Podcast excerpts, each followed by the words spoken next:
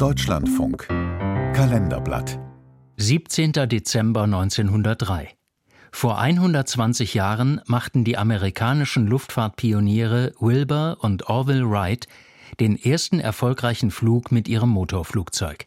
Ein Beitrag von Matthias Bertsch. 17. Dezember 1903 am Strand von Kitty Hawk im US-Bundesstaat North Carolina.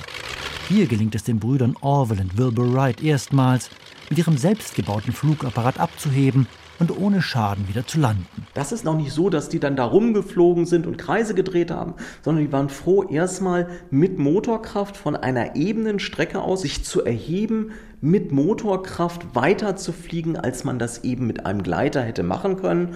Das waren keine großen Höhen, wenige Meter, aber dann eben auch Strecken einige 100 Meter vielleicht. Geradeaus fliegen, sicher landen, das war eigentlich schon alles. Andreas Bardenhagen kennt sich aus mit der Fliegerei.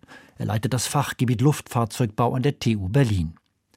Den Brüdern Wright war es an jenem Dezembertag gleich viermal gelungen, mit ihrem Flugzeug abzuheben und so zu landen, dass ihr Fluggerät heil blieb. Von einem der Starts hatte ein Fotograf ein Bild gemacht. Dann schickte Orwell ein Telegramm an den Vater. Durchschnittsgeschwindigkeit 31 Meilen. Längster Flug 57 Sekunden. Benachrichtige Presse. Doch die reagierte sehr zurückhaltend. Irgendwelche Leute glauben, sie hätten das Fliegen erfunden. Ja, lassen wir mal. Man hat eigentlich gar nicht so viel Aufmerksamkeit davon gehabt. Im darauffolgenden Jahr 1904 haben sie dann eine Pressevorführung gemacht, die prompt schief ging. Weshalb dann erstmal dieses ganze Thema ad acta gelegt worden. Ja, ja, zwei weitere Verrückte, die glauben. Die Brüder lassen sich nicht davon entmutigen. Sie haben ein Ziel im Kopf, den Traum vom Fliegen, und daran arbeiten sie schon lange.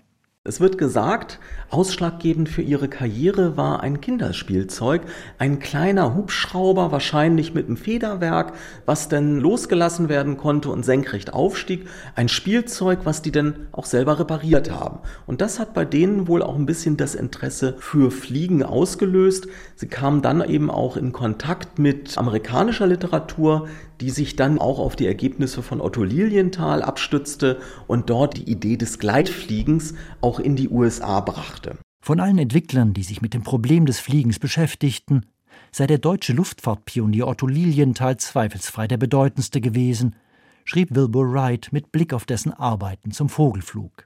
Andere haben die Wölbung des Vogelflügels bemerkt und über die Möglichkeit spekuliert, dass ein gewölbter Flügel einem völlig glatten überlegen sei.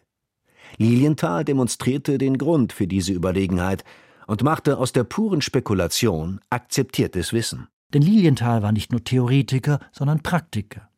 In zahllosen Versuchen hatte er bewiesen, dass seine selbstgebauten Segelapparate flugfähig waren, bis er 1896 bei einem Testflug aus 15 Meter Höhe abstürzte.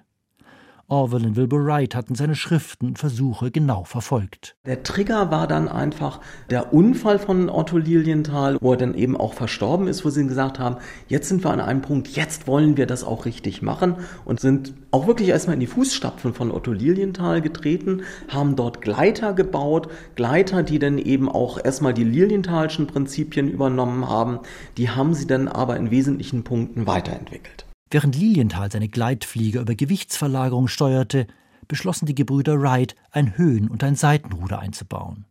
Dann kam der nächste Schritt vom Segel zum Motorflug. Auch den Motor hatten sie selbst gebaut, ebenso wie die Propeller. Als Betreiber einer Fahrradmanufaktur waren die beiden Autodidakten gleichermaßen Tüftler wie Geschäftsleute. Fünf Jahre nach dem wenig beachteten Erstflug war ihr Flugapparat ausgereift. 1908 sind die dann auf eine richtige Verkaufstour, würde man heute sagen, oder Promotion-Tour gegangen. In Europa, übrigens hier auch in Deutschland, in Berlin, haben die sowohl auf dem Tempelhofer Feld als auch in Johannisthal, dem ersten Flughafen hier in Berlin, wirklich Flugvorführungen gemacht. Nach dem Tod von Wilbur 1912 und verschiedenen Patentstreitigkeiten zog sich Orville Wright aus der Weiterentwicklung der Flugzeuge zurück und vermachte vieles an Museen. Der Wright Flyer, mit dem den Brüdern der historische Flug gelungen war, ist heute im Smithsonian Institute in Washington zu sehen. Das Original haben die bekommen mit einer vertraglichen Aussage, immer dafür zu sorgen, dass der 17. Dezember als Erstflug für motorisiertes menschliches Fliegen genannt wird.